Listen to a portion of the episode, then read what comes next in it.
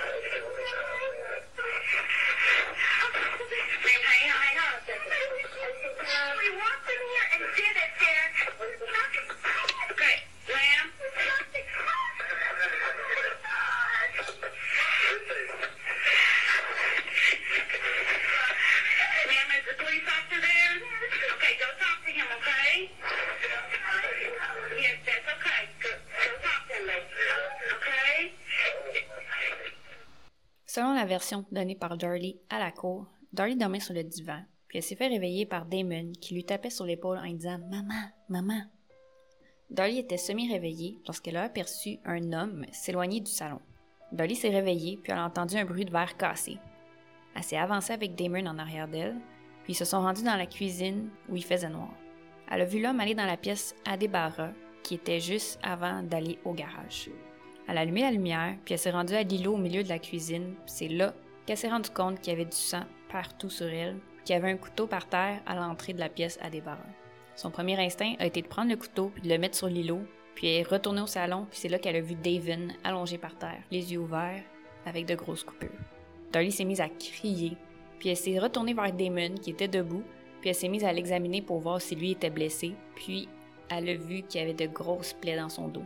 Elle a couru allumer toutes les lumières, puis elle a crié à Darren, qui est descendu, d'aller voir Davin. Il est allé aux côtés de Davin, puis Darlie a été prendre le téléphone et des serviettes dans le tiroir qu'elle a ensuite mouillé. C'est environ à ce moment-là qu'elle a composé 911, puis en même temps, est allée mettre des serviettes sur le dos de Damon en lui disant tenir bon. Et sa réponse aurait été plus tard ses derniers mots Ok, maman. Darlie est allée voir Darren, qui faisait le bouche à bouche à Damon, puis elle pouvait voir qu'il y avait du sang qui sortait d'une plaie sur le côté de son torse chaque fois que Darren soufflait dans sa bouche. Darlie savait pas quoi faire. Elle a mis le reste des serviettes sur le torse de Davin, puis est partie en courant dans la rue. Elle a crié à Karen de venir les aider. C'était son amie infirmière. Elle est ensuite retournée dans la maison où elle a continué de mettre des serviettes sur les blessures de ses garçons et faisait des allers-retours vers le lavabo. C'était le chaos. À un moment donné, un policier est arrivé, puis rappelons-nous que Darlie est encore au téléphone avec le 911. Elle était à côté sur sa balayeuse parce qu'elle avait de la difficulté à respirer puis elle se sentait étourdie. C'est dans ce bout-là de la peine 911 que ça devient vraiment chaotique. Darlie parlait à l'agent Waddell, qui est arrivé sur les lieux, en même temps qu'elle parlait à son mari, et en même temps elle parlait à la répartitrice 911. C'est pour ça que la conversation dans la peine 911 fait pas full de sens. Un deuxième agent est arrivé, puis il a dit à Darlie de s'asseoir, ce qu'elle a fait. Les deux agents sont partis vers le garage, puis les paramédics sont arrivés. L'un est allé vers Damon, puis l'autre vers Damon. Darlie a vu l'ambulancier mettre sa main sur le cou de Damon, puis elle a demandé s'il était mort. L'ambulancier répondait pas, mais lorsqu'il l'a pris dans ses bras, elle a vu que les yeux de Damon étaient ouverts puis qu'il bougeait plus. À ce moment-là, Darlie a été reconduit dans une ambulance, puis il y avait plein d'allers-retours dans la maison. Il y avait plusieurs policiers, ambulanciers, pompiers sur place. Puis il y avait aussi plein de gens du voisinage à l'extérieur qui se demandaient ce qui s'était passé. Darlie savait que ses deux petits garçons étaient morts. Rendu à l'ambulance, Darren a fait remarquer à Darlie qu'elle avait plus de sous-vêtements, ce qu'elle avait encore quand elle s'est endormie. Les policiers ont demandé une description du suspect. Clairement, il n'était plus dans la maison. Puis Darlie ne l'avait pas vu sortir ou quoi que ce soit dans l'énervement. Il faisait noir quand elle a vu l'homme en question, mais elle a réussi à dire aux policiers qu'elle pensait que c'était un homme de race blanche parce qu'il avait des cheveux mi-longs droits, avec une casquette foncée sur la tête, un t-shirt de couleur foncée et des jeans. Dolly est restée trois jours à l'hôpital. Elle avait des blessures superficielles, puis une grande coupure de gauche à droite sur sa gorge. Lors de sa sortie de l'hôpital, Darlie a été directement avec les policiers au poste pour qu'elle puisse donner sa déclaration. Par la suite, elle est allée directement à une vigile organisée pour ses garçons. Le lendemain, c'était les funérailles de Davin et Damon. Puis ensuite, il y a eu une petite célébration avec des ballons, puis plein de trucs festifs à la pierre tombale des garçons parce que c'était la fête de Davin. Et de son vivant, le petit garçon souhaitait plus que tout avoir 7 ans. Ce sont les sœurs de Darlie qui ont organisé la fête, puis ont décidé de célébrer, ce qui leur a valu beaucoup de critiques. Il y a une vidéo où on peut voir Darlie très heureuse, festive avec les membres de sa famille. Elle été arrêtée la journée d'après et placée sous surveillance due au haut degré suicidaire. Le procès a débuté le 21 octobre 1996. Le 30, Darlie a témoigné, puis vous pouvez même avoir accès au script sur Internet. C'est très long à lire, je vous avertis. Je l'ai fait. c'est ce qui m'a le plus perturbé.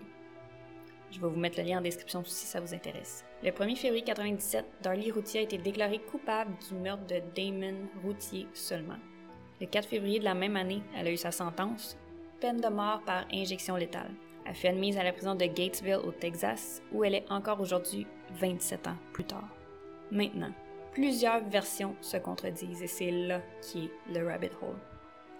Je veux pas vous mêler plus que vous allez l'être déjà, fait qu'on va se concentrer sur les différentes personnes impliquées.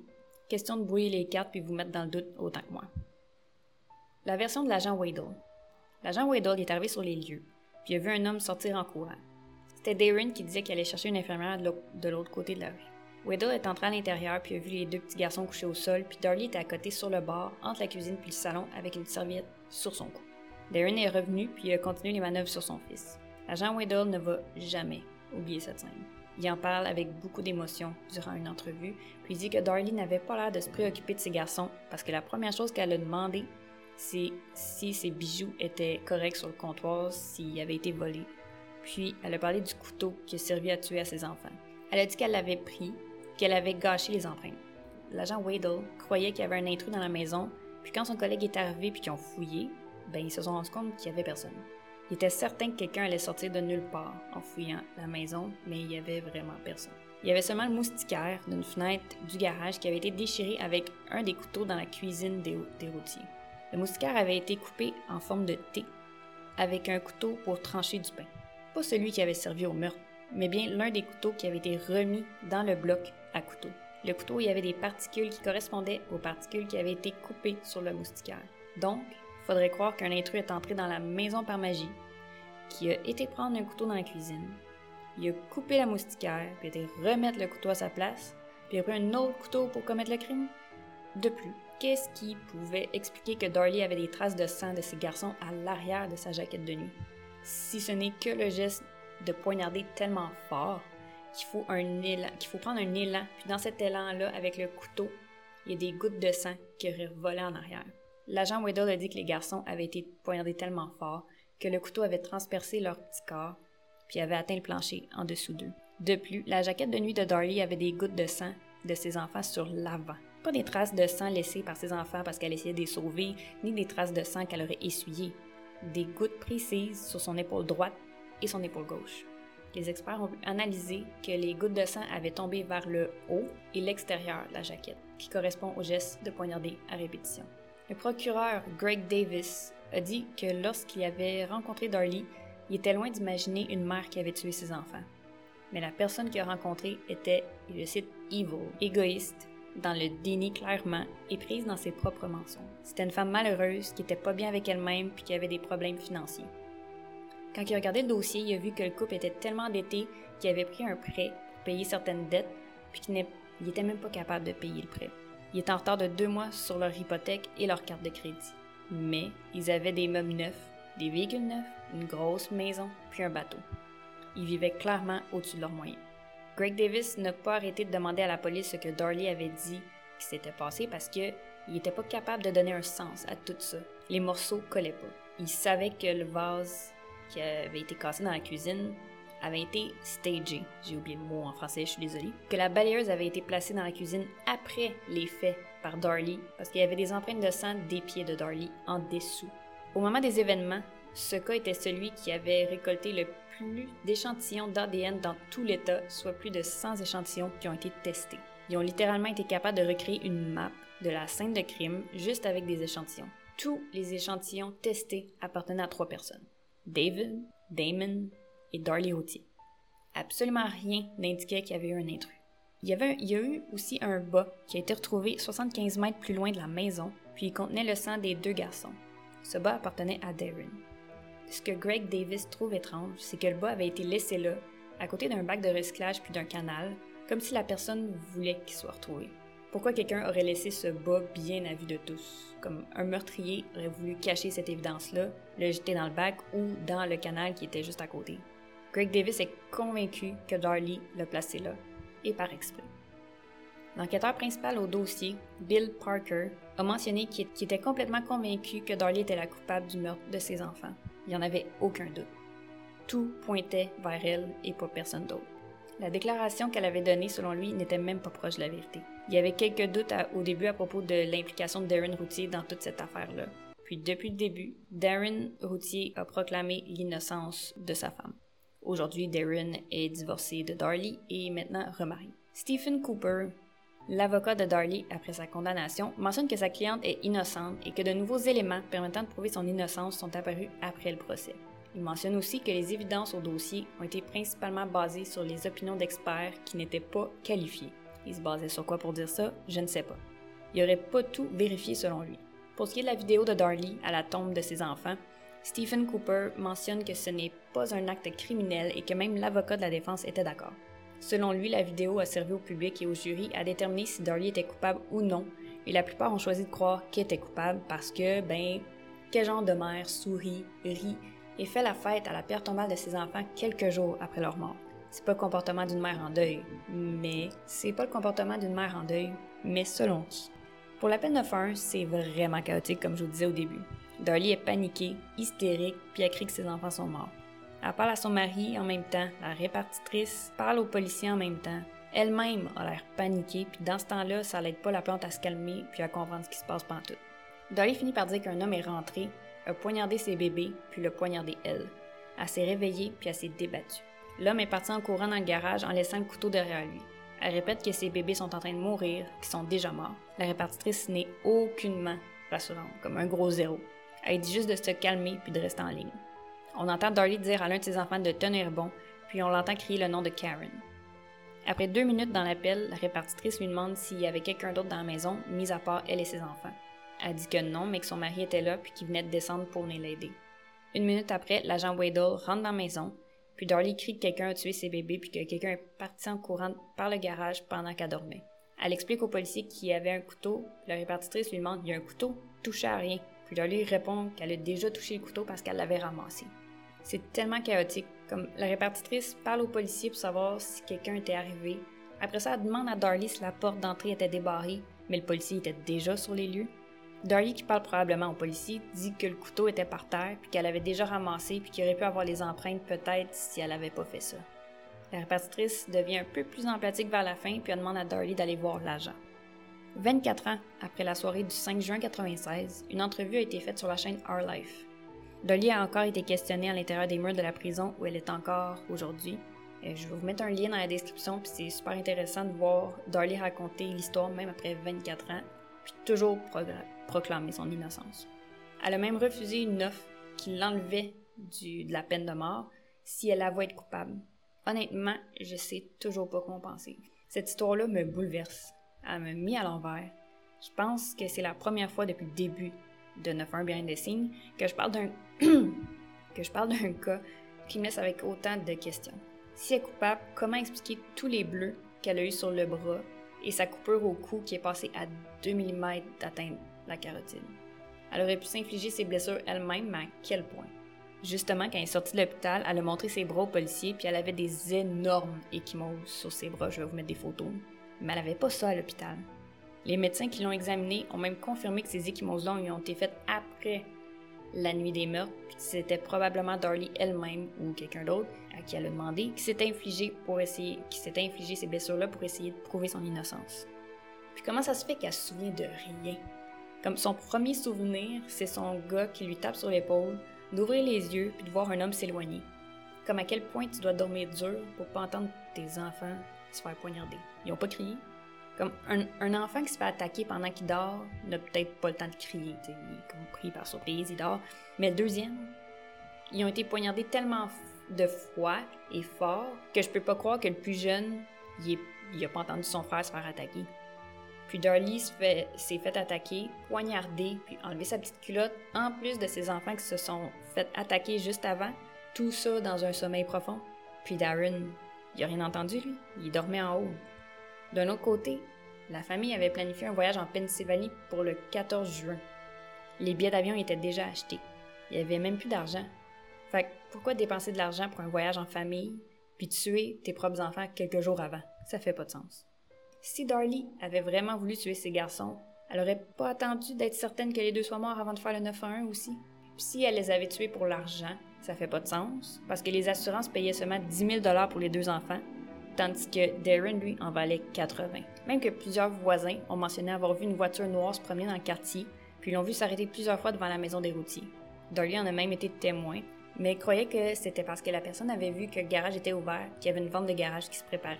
La voiture l'a quitté vite quand, le chauffeur a remarqué que Darlie l'avait vu, elle n'en a pas fait de cas. Cinq ans après le, verdict, des nouvelles preuves sont apparues. Puis des nouvelles ont continué à apparaître plusieurs années pour essayer de prouver son innocence.